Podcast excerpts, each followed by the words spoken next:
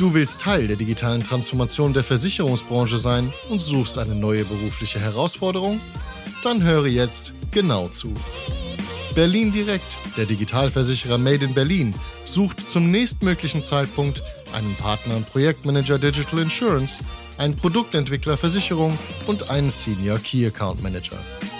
Bei Berlin Direkt erwarten dich spannende Aufgaben in einem innovativen Arbeitsumfeld mit einem Fokus auf neue Geschäftsmodelle rund um Embedded Insurance und viele Weiterentwicklungsmöglichkeiten. Alle offenen Stellen findest du auf insurancemedia.de. Den Link dazu gibt's auch hier in den Show Notes. Das ist der Digital Insurance Podcast. Ich bin Jonas Pieler und als Managementberater liebe ich Business Innovation und die Herausforderungen der digitalen Transformation. Heute hörst du hier, wie andere Executives der Versicherungswirtschaft den digitalen Wandel im eigenen Unternehmen gestalten. Viel Spaß! Heute spreche ich mit Gerrit Böhm. Er ist Vorstand für Rechnungswesen und Controlling, IT, Betriebsorganisation, Recht und Revision bei den Volksbund Versicherungen und wir sprechen über Ökosysteme. Willkommen zum Podcast Gerrit. Vielen Dank, Jonas. Danke dir. Sag noch kurz zwei Sätze dazu, wer ihr seid und äh, wo wir hier sind heute. Ja, wir sind hier äh, bei den Volksverbundversicherungen, wie du ja schon äh, festgestellt hast, äh, in Dortmund mitten im Zentrum an Südfall hier.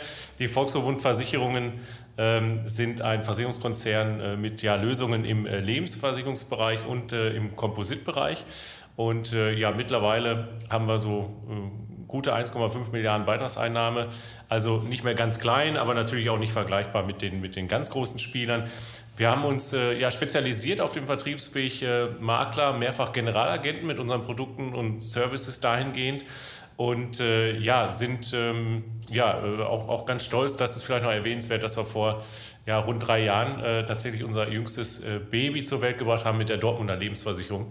das ist ja in diesen Zeiten auch nicht das ja, Normalste von der Welt, eine Lebensversicherung rauszubringen. Komposit, das kommt ja immer mal wieder vor, äh, Stichwort Insurtex und so weiter. Äh, aber ein Lebensversicherer, das ist ja äh, nicht so häufig in dieser Zeit. Die Dortmunder Lebensversicherung, da geht mir ja ein Herz auf. Wir hatten schon darüber gesprochen. Viele äh, Zuhörer wissen es wahrscheinlich gar nicht, dass ich aus Herdecke bin und ähm, das ist ja neben Dortmund und insofern oft an eurem Gebäude hier vorbeigefahren bin. Und ähm, ja, ich, ich freue mich, hier zu sein zu dürfen. Aber lass uns über Ökosysteme reden. Ähm, Gerne. Das ist für mich ein klarer Anwärter neben Blockchain und AI auf das Buzzword des Jahres 2020. Die größte Frage ist, was verstehst du unter Ökosystemen und wie bewertest du das? Ja, was verstehe ich unter Ökosysteme? Ähm, ja, zu dem Thema Buzzword können wir gleich gerne auch noch mal kurz drauf kommen, aber äh, eigentlich ist das, das vergisst man ja gerne, ähm, das ist ja ein Begriff aus der Ökologie eigentlich äh, und heißt ja Lebensgemeinschaft von Organismen mehrerer Arten. äh, man, äh, wir in der Branche verstehen das ja schon nur mit digital und künstlich und dies und das. Ähm, aber für mich ist das mal, ich versuche das mal jetzt ähm, ja ganz, ganz äh, oldschool zu formulieren. Für mich ist das einfach eine themenspezifische Zusammenarbeit verschiedener Marktakteure. Und das ist natürlich dann gerne mit äh, ja, digitalen Technologien untermalt und, und realisiert, aber im Kern geht es um äh, Zusammenarbeiten und im Kern geht es darum, äh, ja, Lösungen für Kunden zu generieren, die eben dann aus dieser Zusammenarbeit eben eine gewisse Besonderheit erfahren.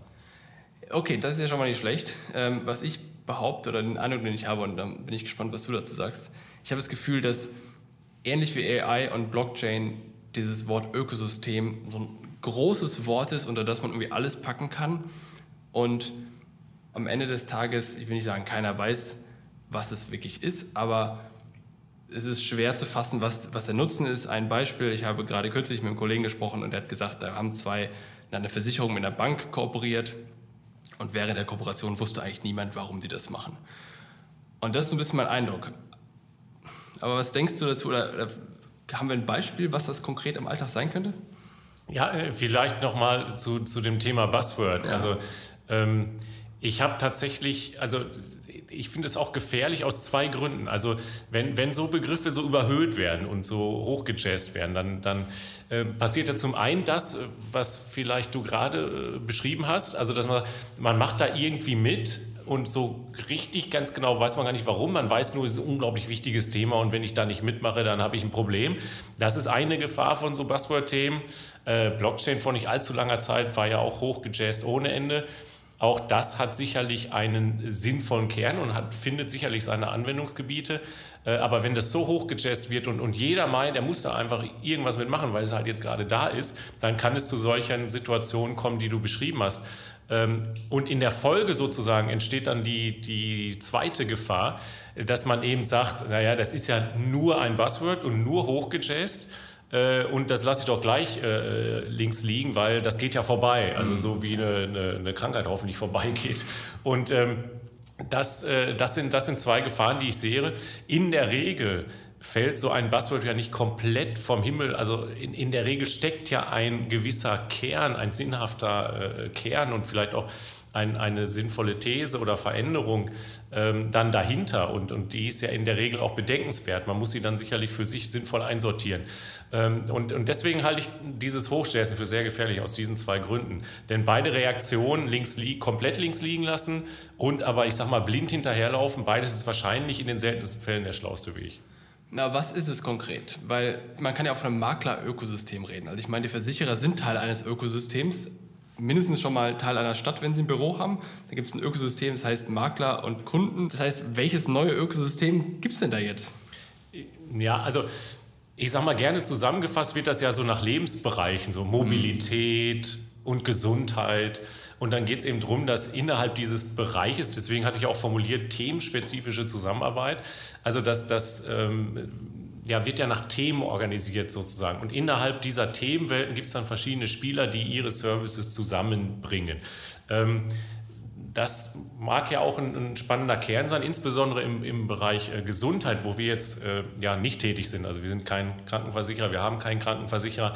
Aber da kann ich mir durchaus vorstellen, dass es da auch ähm, sinnvolle Ideen gibt, verschiedene Akteure, ja vielleicht auch etwas modernere Art zusammenzubringen. Also eben die Krankenkassen, die dann äh, bisher ja eher als, ich sag mal, Bezahlstellen aufgetreten sind, aber eben da hinzudenken mit Gesundheitsservices und mit anderen Spielern, die das dann äh, wirklich die Services weiterdenken und zu Ende bringen. Also ich kann mir da schon etwas vorstellen, aber ich glaube, eine, eine große Gefahr bei diesem Thema Ökosystem ist, dass man versucht, alles irgendwie mit einem Ökosystem zu versehen und dass man auch sagt, wir brauchen auch für jedes Thema unbedingt dann ein, ein Ökosystem und irgendwie Lösungen, die wir so nennen.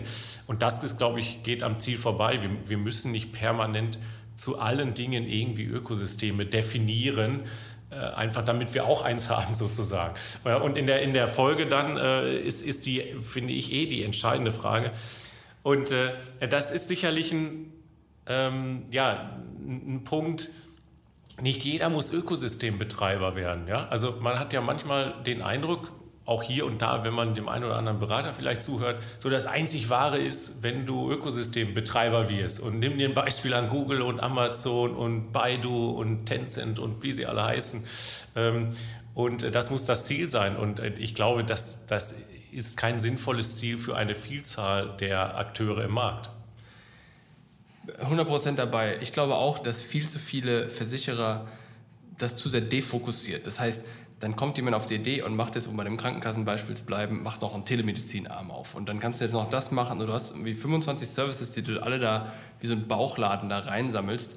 Und am Ende des Tages muss man sich die Frage stellen, für was steht, was ist denn die Kernkompetenz dieses Unternehmens dann? Ist es jetzt quasi ein Bauchladen für deinen Alltag oder ist es ein Versicherer, der das Risiko adäquat einschätzen und übernehmen kann? Und das ist das, was ich als, als relevant sehe. Und bei dem Thema Ökosystem ist es ja genauso. Es muss ja nicht jeder das Ökosystem betreiben. Man kann ja auch einfach ein Partner davon sein. Ja, absolut. Also die, also ich glaube in der Tat, das, das ist entscheidend, sich klar darüber zu sein, welche Rolle spiele ich eigentlich in diesem Markt, in diesem Ökosystem, wie auch immer man das nennen möchte. Welche welchen Teil trage ich zum Gelingen bei? Was kann ich, was andere vielleicht nicht so gut können?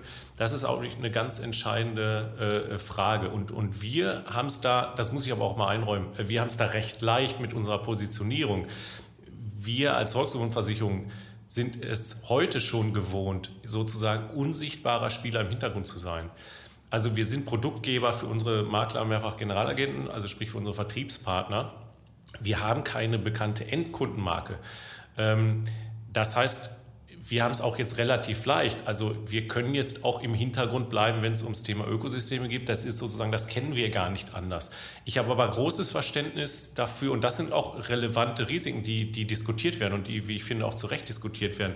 Wenn ich ein, ein großer Spieler mit, mit bekannter Endkundenmarke bin, ähm, dann darf ich mir schon Gedanken machen, wie schaffe ich es denn, dass äh, sozusagen ich den Kundenkontakt auch wirklich halte dass ähm, andere Spieler, die auch sehr, sehr viel Kundenkontakt haben, wie zum Beispiel Amazon, um es mal gleich den größten oder mit einem den relevantesten Spieler zu nennen, ähm, der hat eine unglaubliche Stärke dadurch, dass er einfach unglaublich viel Endkundenkontakt hat und eine Endkundenmarke hat und auch ein Endkundenvertrauen, äh, glaube ich, äh, hat. Und ähm, wenn sozusagen jetzt meine Fähigkeit als Versicherer genau eben ist, einen guten Kontakt zu den Kunden zu haben, dann darf ich schon auch darüber nachdenken, in einer Welt voll vielleicht digitaler Ökosysteme rund um Amazon und Co., wie schaffe ich es denn da, dann den Kontakt zum Kunden wirklich zu halten?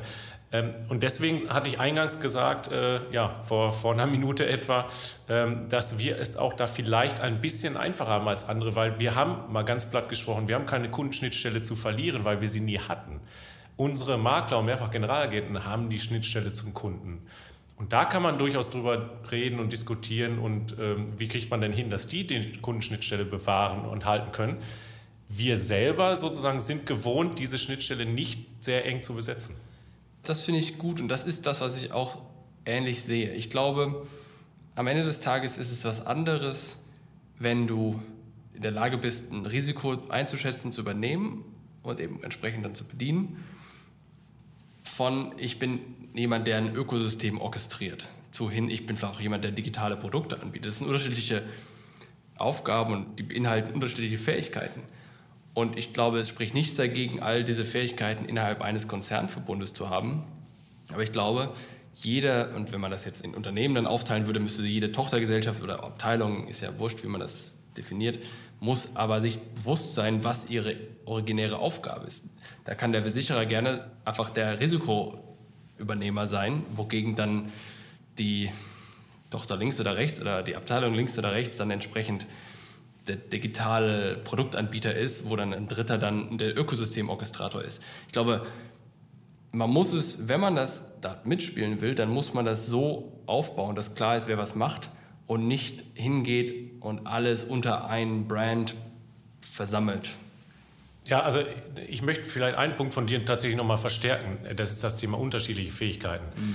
Ich glaube, wenn wir das Thema Ökosystem, ein anderer Begriff ist ja äh, äh Plattform. So, ja. was heißt, Plattform heißt ja erstmal nur, was heißt nur, ja, ich bringe Anbieter, Produzentenseite mit Konsumentenseite, Nachfrager irgendwie zusammen. Ja, klassisches Beispiel ist ja da Airbnb. Ja, hat am Anfang nicht eine Unterkunft selber betrieben, hat aber im Grunde ja dafür gesorgt, dass eben Unterkünfte und, äh, und, und Bewohner dann Zeit, auf, auf Zeitbewohner zusammenfinden. Äh, und diese Fähigkeit, diese Angebot und Nachfrage zusammenzubringen, ist natürlich eine komplett andere Fähigkeit als ähm, selber Anbieter zu sein. Also in unsere Welt übersetzt, es ist ja was komplett anderes, sich sozusagen als neutraler Mittler in die Mitte zu stellen und irgendwie Versicherungsdienstleistungen mit Versicherungsdienstleistungsabnehmern zusammenzubringen, als selber eben zum Beispiel ein Versicherungsprodukt anzubieten, also Risikoträger zu sein im engeren Sinne. Das sind komplett unterschiedliche Fähigkeiten. Und da muss man sich einfach gut überlegen. Ich, ich sage nicht, dass das nicht geht. Ich sage, man muss sich aber sehr gut überlegen, habe ich diese Fähigkeiten wirklich? Weil ich glaube, das ist, äh, das ist wirklich entscheidend, äh, sich klarzumachen, was brauche ich dafür und was ist da meine Rolle. Und jetzt zu sagen, ich bin jetzt Produktgeber und jetzt entwickle ich mich so sukzessive hin zu einem Plattformbetreiber oder Ökosystembetreiber. Also das ist, ähm, das ist nicht so trivial, glaube ich. Ja? Ähm, und, und, und das muss man sehr sauber schärfen. Äh, nochmal, ich sage nicht, dass das geht nicht, aber ähm, man muss sich, glaube ich, sehr im Klaren darüber sein, dass das etwas komplett anderes ist. Und dann reden wir auch über das Thema, wie kann ich denn da Vertrauen aufbauen? Ja? Weil wenn ich jetzt mich in die Mitte setze und verschiedene Anbieter auch zusammenbringen möchte und wie du so schön gesagt hast, orchestrieren möchte, dann brauche ich ja da das Vertrauen, dass ich meine Mittlerposition nicht irgendwann ausnutze. Und das sind sehr schwierige Henne-Ei-Probleme, die da auf einen zukommen. Das ist das plakativste Beispiel, was mir gerade eingefallen ist, ist, ist ja wie ein Supermarkt. Also ich meine, ein Supermarkt geht zwar auch her und macht seine eigenen Produkte, aber 99 Prozent oder wie kaufen die ja ein. Also ich meine, die Milch ist nur mal vom Milchproduzenten oder Müsli, was auch immer, und nicht von dem Supermarkthersteller, jetzt mit Ausnahmen. Und das ist ja das Gleiche. Das heißt, dieser Zugang zum Kunden ist das eine und den Service zu machen und so weiter und so fort. Und das Produkt herzustellen ist das andere. Also sieht man ja auch bei Amazon, sieht man ja überall. Und das ist das Entscheidende. Das, aber das führt uns ja auch zu der Frage, müssen jetzt Versicherer Angst vor Google, Apple, Facebook, Amazon etc. haben? Und ich argumentiere nein, weil die im Zweifel mit einem kooperieren. Ich soll jetzt Stellung zu nehmen wahrscheinlich. Ne?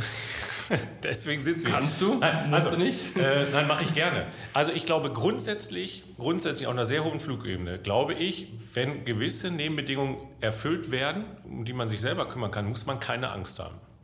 Man muss keine Angst haben. Ich glaube auch, dass die Risikoträgereigenschaft ähm, nicht in Frage gestellt wird von Amazon und Co. Die werden jetzt, haben, glaube ich, kein massives Interesse, äh, Risikoträger zu sein. Man muss ja auch mal sagen, diese Unternehmen sind ganz andere Eigenkapitalrenditen und Co. gewohnt. Ja, ich weiß gar nicht, ob das so wahnsinnig attraktiv ist äh, in, in, in unseren Geschäftsfeldern im, im engeren Sinne als Risikoträger ähm, für, für diese Art von Unternehmen. Aber was wir schon ernst nehmen müssen, ist das Thema Kundenkontakt, Kundenvertrauen, Kundenschnittstelle.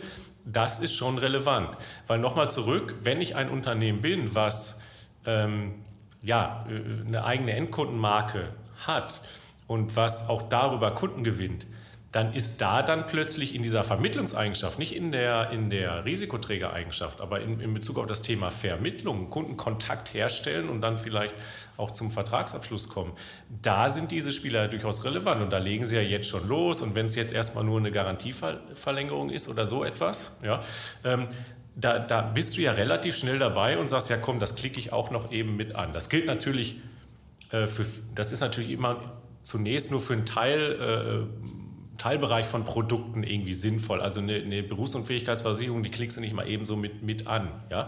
Äh, aber für andere Teile ähm, ist das eben durchaus relevant und da müssen wir uns schon ähm, überlegen, äh, alle gemeinsam, wie sozusagen können wir denn sicherstellen, dass wir da ein relevanter Spieler bleiben. Da geht es mir gar nicht so sehr darum, also ich sage gar nicht so sehr, dass jetzt Amazon da so gefährlich ist, weil die so toll mit Daten umgehen können. Das ist ja auch durchaus eine These, also können die ganz bestimmt. Das ist für mich aber in erster Linie jetzt noch nicht das Hauptrisiko. Äh, es ist dann in der Folge eher eins, aber jetzt im Moment ist das Hauptrisiko, dass die einfach eine wahnsinnige Kundenpenetration und einen Kundenkontakt haben und den durchaus in der Lage sind, zumindest bei der Vertriebsseite auch auszuspielen. Und da vielleicht nochmal ein Gedanke, ich, manchmal unterscheide ich so ganz platt zugegebenermaßen super platt, aber zwei, zwei, zwei, zwei Kundenkategorien, äh, ähm, so die einen, die gerne selber mal googeln und daddeln und, und sich aufschlauen und was weiß ich, die lesen dann Finanztests und sowas und dann kümmern die sich und dann gehen die irgendwo hin und sind eigentlich schon wild entschlossen, also die selber Kümmerer. Wie groß der Anteil ist, kann man jetzt diskutieren und streiten. Und eben die anderen, die ich vielleicht mal so ganz platt so Flatrate-Kunden äh, nenne, die sagen, Versicherung ist, ist, will ich nichts mit zu tun haben, muss funktionieren. Also sehe ich ein, brauche ich, will ich mich aber nicht drum kümmern. Also ich, ich, ich freue mich, wenn zum Beispiel mein Makler das komplett für mich macht. Also der soll das regeln, ich will mich da nicht drum kümmern. Auto, Auto aussuchen macht Spaß, Versicherung aussuchen ist äh, lästige Pflicht. So, und deswegen möchte ich, dass wir anders das kümmern. Also so, dass sie sagen, so, so Flatrate-Kandidat. Ne? Komm, ich gebe dir irgendwie mhm paar Euro im Monat und macht das für mich. So, und ähm, ähm, diese Kunden sind möglicherweise eben auch anfällig für so Mitnahmeeffekte. Weil wenn ich die an der Stelle, richtigen Stelle abhole, jetzt als Amazon zum Beispiel, und sage, du musst dich um nichts kümmern, wenn du hier klickst, ist alles in Ordnung.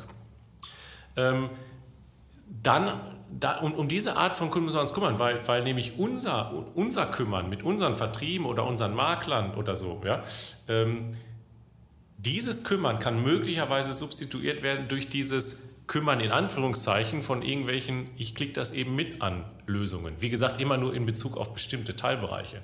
Aber das, das kann passieren. Denk an, ähm, denk an Autoversicherung, ja, wo ja auch diese, ich, ich drücke das mal eben mit an. Ja. Natürlich ist da ein Risikoträger hinter, das ist ein, ein gutes Beispiel, das ist ein Beispiel für Servitization.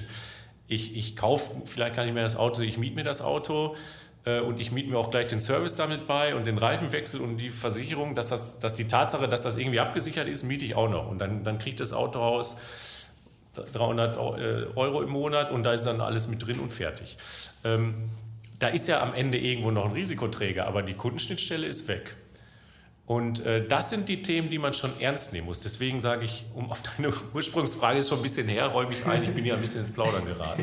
äh, aber um auf die Ursprungsfrage zurückzukommen, Angst müssen wir nicht haben. Wir müssen uns aber dieser Mechanismen doch sehr bewusst sein.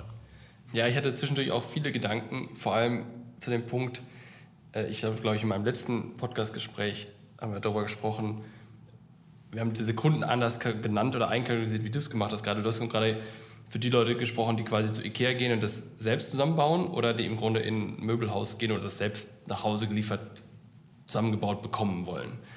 Und ähm, da waren wir bei dem Punkt, dass die Leute, die im Grunde diesen Service haben wollen, um sich nicht kümmern zu müssen, aber auch das Problem haben, dass sie vielleicht auch auf den Gedanken gebracht werden müssen, dass sie vielleicht eine Lebensversicherung brauchen. Also es wacht ja morgens keiner auf, ich brauche jetzt eine Lebensversicherung, sondern der wird dann im Zweifel, er muss sich ja auf irgendeine Art und Weise in die Hände des Maklers oder App-Maklers geben und dann dem vertrauen, dass er die richtigen Sachen vorschlägt.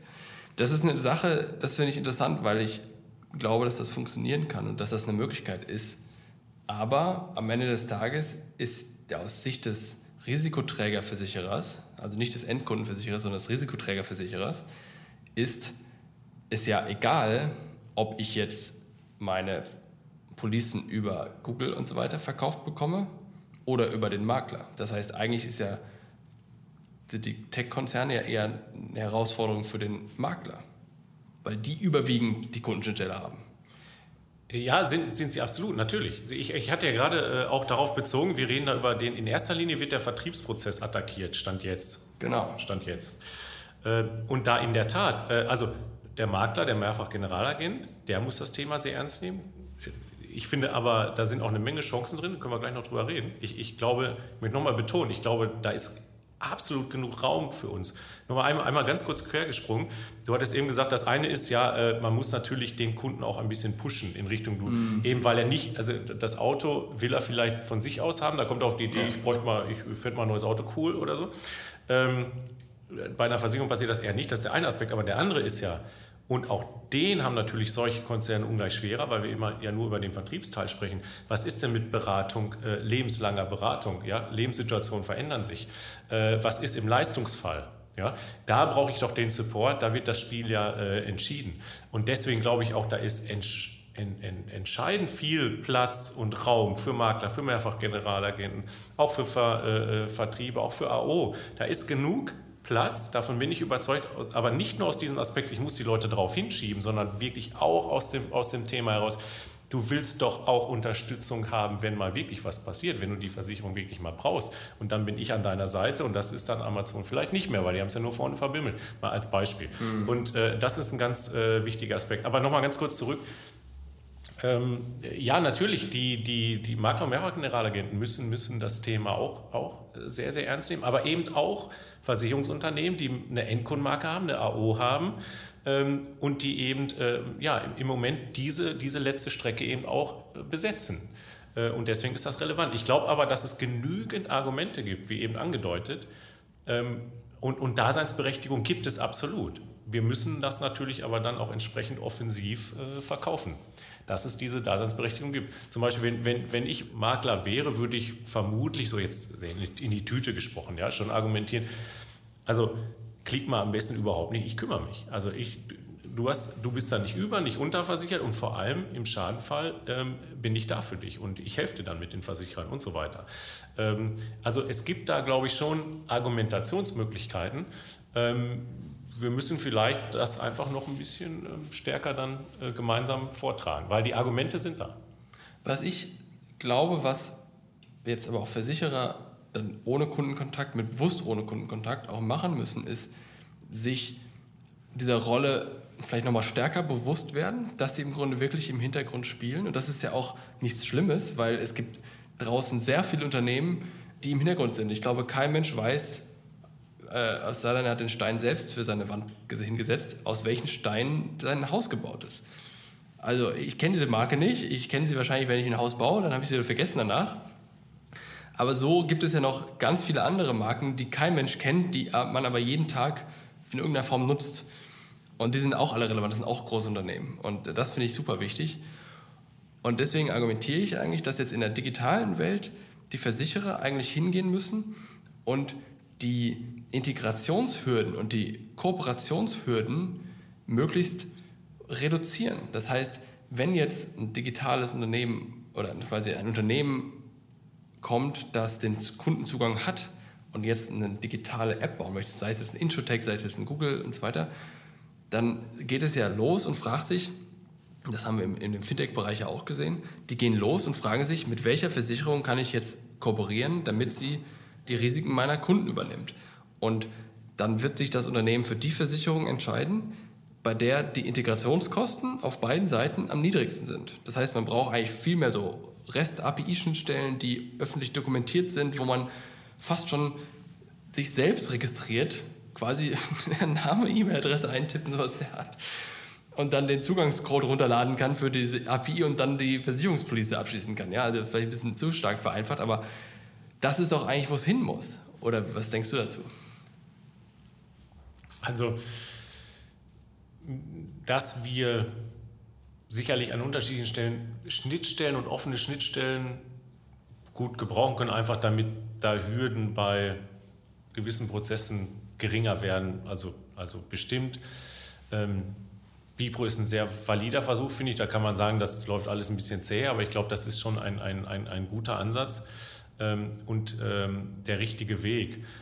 Mm, also ich tue mich so ein bisschen schwer mit, diesen, mit dieser Vorstellung, dass das alles so einfach ist. Dann, dann, dann knall ich da mal irgendwie so eine Schnittstelle raus und dann funktioniert das. Also ich bin sehr, sehr froh, dass ähm, in unserem Markt so eine Vielfalt herrscht, dass wir eben nicht ein, zwei Spieler haben, die alles in der Form dominieren, dass sie auch äh, sozusagen ihre Schnittstellen durchdrücken können oder so etwas, sondern dass wir eine Vielfalt haben, dass wir ähm, vielfältige Produkte haben. Und ja, das führt dann im Ergebnis auch zu einer komplexen Produktlandschaft. Das kann man sagen, das ist alles zu kompliziert und, und überkomplex und die Produkte müssen einfacher sein bis zu einem gewissen Grad gehe ich das auch äh, tatsächlich mit. Wahrscheinlich können wir gewisse Dinge vor allem aus Kundensicht einfacher gestalten. Äh, aber die Vielfalt, da bin ich doch sehr großer Freund von, dass wir eben nicht ein, zwei Produkte haben, die sind alle irgendwie gleich und, und gut, dann kann ich das über eine Trivialschnittstelle ähm, ja, abfackeln, okay. Ähm, aber wir haben halt eine große Vielfalt und es gibt ja auch Spieler, die sich, die sich sehr intensiv Gedanken machen, wie kann ich das denn zusammenbringen, wie kann ich das auch einem Vergleich zuführen, der dann am Ende auch noch Sinn macht. Ähm, da ist viel zu tun und das ist kompliziert und das ist nicht die eine Trivialschnittstelle. Aber ich habe auch ein bisschen Bedenken, dass also Unterkomplexität ist auch eine Gefahr. Ja? Es ist unbeliebt, sowas zu sagen, weil ja alles einfach und schnell und direkt sein muss. Aber ich glaube, Vielfalt möchte auch jeder haben.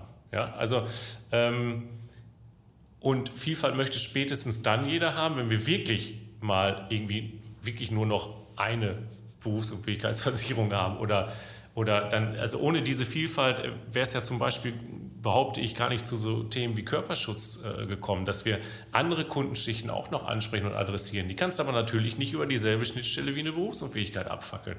Und äh, von daher bin ich da, also stimme ich da nicht ganz so spontan und ganz so laut in den Chor ein, mach's alles super einfach und mach's doch mit einer Schnittstelle und dann sind wir fertig damit. Ähm, ich mache jetzt einen Gegensatz auf, der vielleicht gar nicht so da ist, das kann man mir jetzt sicherlich vorwerfen, aber ich möchte nur dafür werben, ähm, man kann es kompliziert nennen, man kann es vielleicht aber auch vielfältig nennen. Und äh, das ist, glaube ich, eine große Stärke in unserem Markt, dass wir eben nicht einen Lebensversicherer haben, sondern eine dreistellige Anzahl.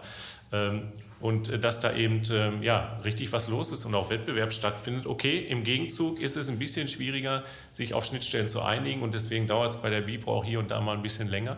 Äh, aber es, am, am Ende funktioniert es ja dann doch ganz gut. Jetzt meinst du gerade mit, mit einer Schnittstelle, meinst du einen Standard? Oder was meinst du? Ja, so hatte ich dich verstanden. Ja, ja okay. Was ich meinte, ich würde sogar argumentieren, wir sollten uns das von dieser Tech-Branche abschauen. Da hat ja auch nicht Twitter darauf gewartet oder mit Twitter, mit Facebook und ich weiß nicht, noch fünf anderen Social Networks einen Verein gegründet, in dem sie jetzt sich überlegt haben, wie sie im Grunde diese Schnittstellen designen, sondern die haben einfach gesagt, unsere Schnittstelle sieht so aus und die ist super einfach zu integrieren, viel Spaß damit. Und ich würde sogar eher plädieren dafür, auch wenn ich mich unbeliebt mache, ist, dass jeder Versicherer gerne seine eigene Schnittstelle bauen kann. Die muss aber halt so einfach sein, dass sie im Grunde jeder, jeder, der möchte, also jeder, der natürlich kann, aber auch jeder, der möchte, sie vergleichsweise schnell integrieren kann. Das beste Beispiel ist Payment. PayPal ist lange Jahre oder ist ja auch heute noch relevant für Online-Bezahlen, Kreditkarten ähnlich. Ähm, aber ein Unternehmen, das wirklich durch die Decke gegangen ist vor, ich weiß nicht, 2013 haben die angefangen oder so in der Art, ist Stripe. Und Stripe, kennen wahrscheinlich auch die wenigsten, hat das Bezahlen online so einfach gemacht, dass sie im Grunde auf ihrer Webseite quasi eine Zeile Code als Beispiel dargestellt haben, die dann jeder Entwickler nehmen konnte und in sein ne, grün-schwarzes Matrix-Terminal eintippen konnte, Enter gedrückt hat und dann irgendwas bezahlt hat. Und das war so einfach, das zu machen, dass die irrsinnigen Zulauf bekommen haben, weil all die Unternehmen Schwierigkeiten hatten, mit PayPal und Kreditkartenunternehmen sich zu integrieren. Und das Gleiche ist ja auch im Rechenzentrumsmarkt vor 20 Jahren, wenn man da ein Rechenzentrum betreiben wollte, musste man zigtausend Euro ausgeben, um da einen riesigen Server hinzustellen. Heute nehme ich einfach 300 Euro oder Dollar Freiguthaben bei Google und Amazon und so weiter und nutze deren Cloud-System und habe innerhalb von fünf Minuten für keinen Cent so viel Server laufen, wie ich tragen kann ungefähr. Und das ist das. Ich behaupte, es muss ein Versicherer hingehen und sagen, ich mache die einfachste Schnittstelle, die du in fünf Minuten nutzen kannst und schon kannst du mir hier äh, eine Police abschließen. Ja? Das ist das, was ich meine. Also ich habe da ein paar, paar, Schwierigkeiten noch mit. Ich, ich möchte aber mich, mich, erstmal auf, ein, auf ein, eine Schwierigkeit konzentrieren. Die Beispiele ähm, PayPal und auch ja, wenn man mal, mal, mal Google oder so oder, oder Apple mit dem App Store oder solche, solche oder Microsoft mit dem Exchange Server, ist ja etwas mehr für, für Techies hier. Ähm, das sind Standards, das sind aber sehr gefährliche Standards, weil das Standards sind, die entstanden sind aus Marktmacht, die ähm, wo sozusagen einer seinen Standard durchdrücken kann. Für mich ein positives Beispiel für einen Standard ist DIN A4. ja, äh, Entschuldigung, Drucker, Papier, äh, Pipapo, alles, äh, das sind, das sind verhandelte Standards. Jetzt frage mich nicht nach der Historie, wie das genau entstanden ist, aber ähm, da, nach meinem Wissen zahlt da jetzt keiner für, dass er, dass er DIN A4-Drucker herstellen kann und äh, DIN A4-Laminiergeräte und DIN A4 ähm, Papier und äh, weiß, äh, schlag mich tot. Also ähm, ich glaube, wir müssen einen großen Unterschied machen zwischen, zwischen Standards, die wirklich die sozusagen verhandelt sind und die dann wirklich eine offene Schnittstelle sind und Standards, die zum Standard zum Industriestandard geworden sind, weil sie einer durchgedrückt hat. Weil in der Regel entstehen dadurch Abhängigkeiten, die wir häufig dann auch nicht mehr so schön finden. Ich meine, jedes Unternehmen hat seinen eigenen Standard. Kann ja die eine Versicherung hat ihre eigene Schnittstelle, die andere hat eine andere Schnittstelle, die sind so, wie sie sich das selbst vorstellen. Und die Schnittstelle ist am Ende wie ein Produkt. Da brauchst du eine Dokumentation zu, da brauchst du Kundennutzen für und so weiter und so fort. Und jeder Partner sucht sich dann entsprechend das Unternehmen auch basierend darauf, wie leicht ich das integrieren kann. Das meine ich. Ich sage nicht, dass ein Unternehmen die Schnittstelle für alle macht. Das, klang, das kam, klang gerade so. Okay. Aber findest du jetzt, jetzt mal als Beispiel, findest du die Bipro-TAA-Schnittstelle so schlimm, so kompliziert? Also Darf ich jetzt Ja sagen? Ich weiß es nicht. Also, ähm, ich glaube, es geht also einfacher. Also ein bisschen ohne, ohne an, an Vielfalt einzubüßen? Ich würde mal pauschal Ja sagen, ähm, weil ich dieses Stripe-Beispiel noch vor Augen habe. Ich suche quasi noch den Versicherer, wo ich auf der Webseite mir, auf der Entwickler-Webseite mir noch so einen Code-Schnipsel rauskopieren kann und bei mir einfügen kann und dann funktioniert es ungefähr. Ja. Das ist so das, was ich noch suche.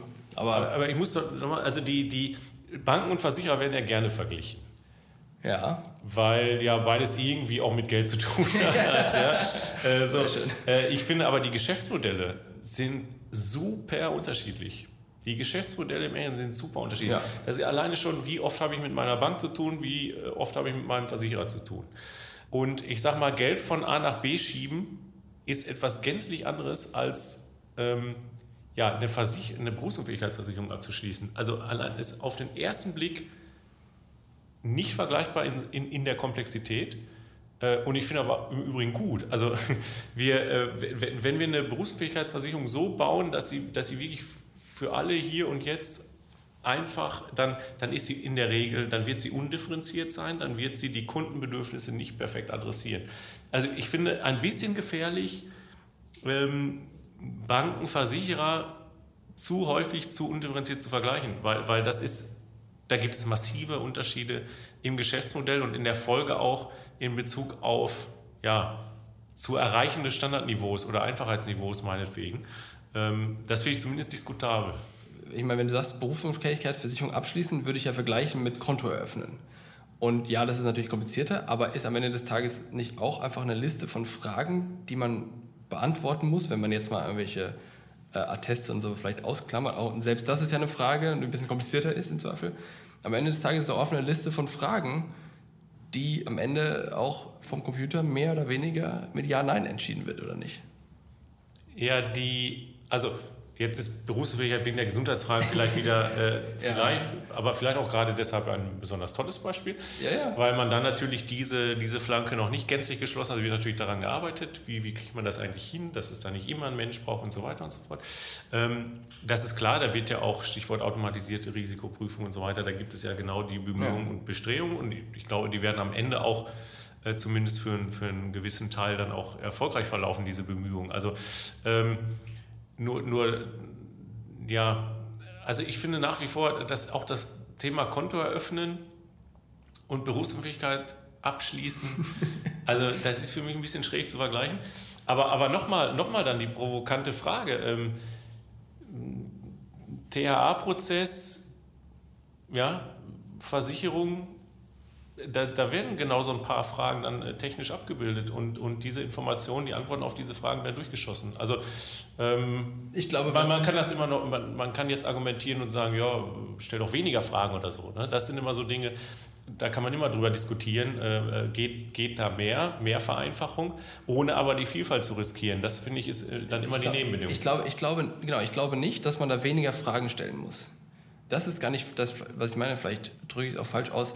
Das, was ich im Kopf habe, ist eher noch der Zugang dazu. Das heißt, wenn ich jetzt selbst so eine Police für meinen Kunden quasi, für dann den gemeinsamen Kunden abschließen muss, dann weiß ich, ist es auch im Bankensegment so, du hast erstmal, erstmal gibt es White-Label-Banken, das machen ja gar nicht alle Banken. Dann haben die einen Riesenprozess, da geht es dann los, du hast ein Sign-up-Fee für Vertragsunterzeichnung und dann hast du dann ein Riesenprojekt von einem halben Jahr wo du im Grunde alle regulatorischen und technischen und inhaltlichen Fragen durcharbeitest und am Ende hast du dann im Grunde den Zugang, dass du als Partner Konten einstellen kannst.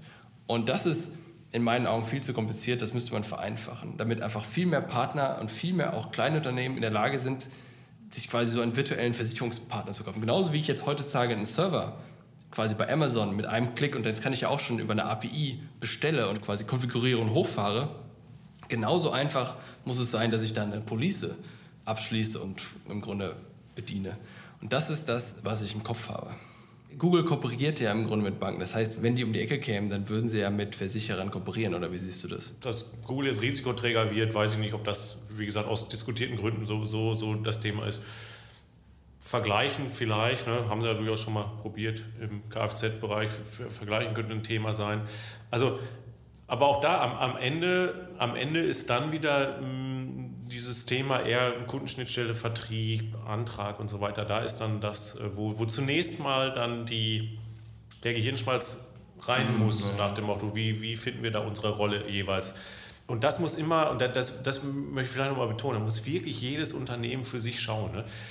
Das kann man jetzt hier auch schlecht so abstrakt beantworten, so nach, das, also wie gesagt, nimm alleine wirklich, jetzt über uns kann ich ja reden, so wie, wir, hatte ich eben erläutert, wir schließen nicht direkt mit irgendwelchen Kunden, aber es ist eine komplett andere Situation als ein Direktversicherer hat. Es ist auch eine komplett andere Situation als ein Versicherungsunternehmen mhm. hat, was jetzt wirklich vielleicht über Makler und AO und direkt, ähm, die müssen sich ganz andere äh, Gedanken machen und das, das wird mir häufig zu eindimensional diskutiert. Also da, da, gibt's dann, da wird dann so getan, als ob es die eine Antwort gibt. Und wenn du es nicht so ja. machst, dann ist es falsch.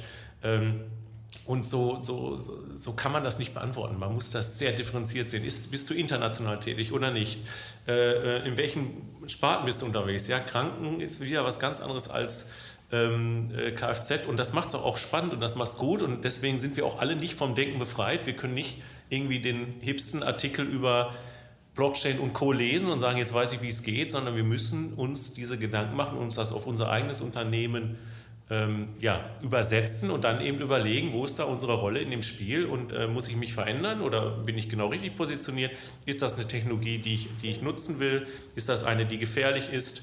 Ähm, da bleibt uns das selber Nachdenken nicht erspart. Welch ein Glück. Letzte Frage. Das heißt, wenn es nicht die API ist, die ihr bauen sollte, was sollte also so ein 700-Mann-Versicherer, der Composite und Leben macht, wie soll er sich jetzt mit Ökosystemen beschäftigen? Zusammengefasst. Der sollte sich genau überlegen, was er in welcher Form, in welchem Ökosystem zum Gelingen beitragen kann. Mhm. Ist es vielleicht besonders schnell, besonders kreative Produkte zu entwickeln, die dann zu servicieren? Und er sollte sich natürlich auch Gedanken machen, wie kriegt er die an die relevanten, relevanten Spieler und Teilnehmer. Und ähm, ich würde sagen, also den Versicherer, an den du gerade denkst, äh, ich, ich, dachte dann keinen. Ich, ich, glaube, der, ähm, der hat auch eine, eine gewisse Stärke in, in, Bezug auf das Thema Anbindung. Das heißt, diese, diese Schnittstellendiskussion, die, die habe ich gerne und rege geführt, aber eher aus einer Position heraus, wo ich sage, das würden wir, glaube ich, eher als Stärke von uns bezeichnen. Also uns schnell an verschiedenste Abnehmer, so nenne ich das mal ganz platt, anzudocken. Mhm. Ähm, wir haben ganz viele andere Dinge, die nicht unsere Stärken sind. Ja, wir haben schon mal gesprochen, wir, wir haben keinerlei Endkundenmarke, so, sowas gar nicht. Wenn du hier über den Westen Hellwicht, wir, wir schauen ja drauf gerade, ähm, wenn du da drüber gehst und, und, und fragst, wer kennt einen Volksverbund, dann mit, mit ganz viel Glück hat gerade einer das Gebäude noch im Kopf. Aber ja, was, was machen die? Ähm, das, die Frage weiß ich nicht, ob die dann äh, schon, schon beantwortet werden kann. Also hier vielleicht noch als Arbeitgeber, aber nicht so sehr als Produktgeber. Aber frag mal, äh, egal welchen Makler du in Deutschland warst, ich behaupte, Volkswagen haben die schon mal gehört. Also mh, jetzt kann man von Höchster Stücke. Ne? Also um die Frage zu beantworten, ganz klar Rolle schärfen, was ist mein Beitrag zum Gelingen? Natürlich auch der Blick nach vorne, was ist mein Beitrag zum Gelingen vielleicht äh, in ein paar Jahren? Muss ich mich verändern, ja oder nein? Äh, und dann eben sich darauf fokussieren, und sich von dem Rest nicht zu sehr ablenken lassen. Das ist, glaube ich, das Entscheidende. Das heißt, nicht blind sein für Veränderungen, für Trends, für Technologien, um Gottes Willen. Natürlich muss ich die beobachten, aber ich darf mich, glaube ich, nicht zu sehr ablenken lassen. Ähm, denn natürlich könnte ich jetzt auch Kapazitäten in, in Blockchain-Themen ohne Ende ballern. Ähm, die Frage ist, ist das für uns, für uns in unserer jetzigen Rolle und in der Rolle, die wir anstreben, ist das äh, das spannendste Thema? Und äh, das sind die Fragen, glaube ich, die sich jeder stellen muss. Ich kannte Volkswohlbund, weil ich immer mit dem Auto vorbeigefahren bin. Mir war das auf jeden Fall ein Begriff. Also, insofern. Hat mir Spaß gemacht, Gerrit. Herzlichen Dank. Ja, danke, gleichfalls. Das war eine weitere Ausgabe des Digital Insurance Podcast. Wenn dir diese Ausgabe gefallen hat, dann hinterlasse uns deine Meinung bei Apple Podcasts. Und wenn du wissen willst, wie du die Herausforderung der digitalen Transformation in deinem Unternehmen meistern kannst, kontaktiere mich per LinkedIn oder unter pilaco.com.